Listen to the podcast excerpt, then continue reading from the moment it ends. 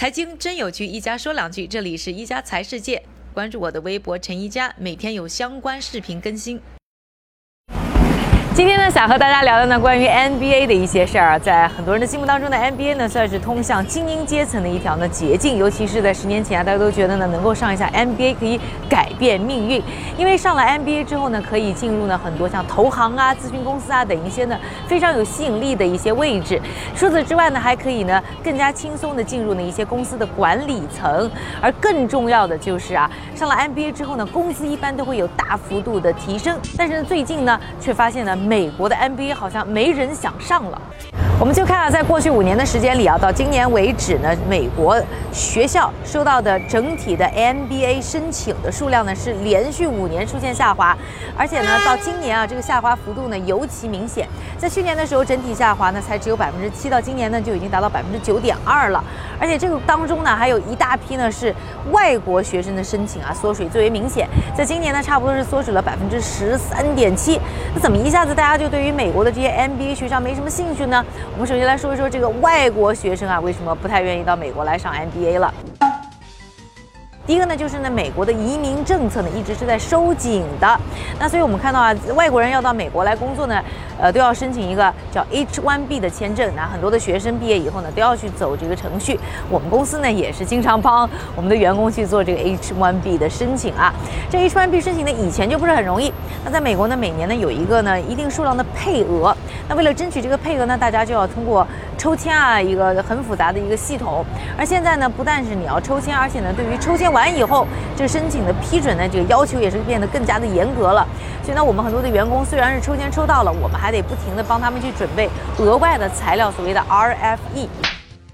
额外的材料呢，一般会考虑几个问题啊，一个呢就是呢，你现在的工作和你在学校学的呃科目是不是对口？那另外呢，就是要考虑呢，就是说你这个工作是不是找不到呢合适的美国本土的一些或者美国公民，呃，他们去做这样的一些工作，必须要找一个外国人。第三个呢，对于薪金啊等等呢，也是有一定要求，是希望呢是吸引是高技术的一些人才。我太难了。所以这个程序变得很复杂以后呢，公司也很怕麻烦啊。所以我们看到呢，美国企业当中呢，愿意雇佣外国学生的比例呢，从二零一七年的百分之五十五呢，已经下降到了百分之四十七，还是非常明显的。那对于外国学生来说的话，就是 MBA 毕业了，其实呢，找工作呢变得非常的难。所以呢，就很多人觉得我干嘛还要到美国来上学呢？那第二个原因呢，就是这个中美贸易关系非常的紧张。那要说啊，这个中国呢是每年 MBA 申请呢数量最大的国家，而且这几年呢还在增长的一个态势。那现在由于呢中美贸易的这个关系比较的紧张呢，很多的中国学生也觉得到美国来上学是不是一个好的选择？是不是呢有一些不确定性啊，在未来。那所以呢，大家呢就开始呢减少到美国留学的机会，而开始呢考虑啊其他的一些国家。所以我们看到呢，虽然美国的方面啊，这个外国学生 MBA 的申请在下降，但是像什么加拿大，啊，什么中国本土，还有像欧洲啊，其实呢，MBA 的海外学生的申请呢是在出现上涨的。那说完了，为什么外国学生不来美国上 MBA 以后，我们再来说说美国本土的学生为什么好像也不是特别想来上这个 MBA。一个呢就是啊，这个经济负担很重。现在呢，美国很多的人呢都背了很大的一笔呢学生债了。那现在让他们停工两年，而且要花那么高昂的 MBA 学费啊，再去上学，其实对于很多人来说的话，经济负担会变得太重。我觉得不行。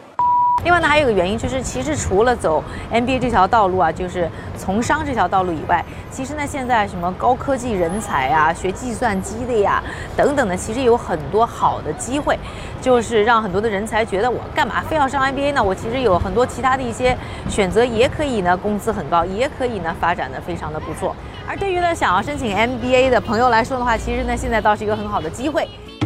一个呢，你的竞争变得呢小了，你成功的几率更高。另外是现在呢，很多的学校呢，为了能够吸引学生来申请啊，也是呢，呃，提出了很多的优惠的条件，比如说他们的课程变得更加有趣啦，或者呢，给出了更多的奖学金的机会。所以呢，对于那些还想在美国上 MBA 的学生们呢，其实现在的机会呢倒是变得更好了。不知道大家呢有没有这方面的计划？喜欢我们今天 Vlog 的朋友呢，记得要转发点赞哦。感谢各位的收听，我们明天再见。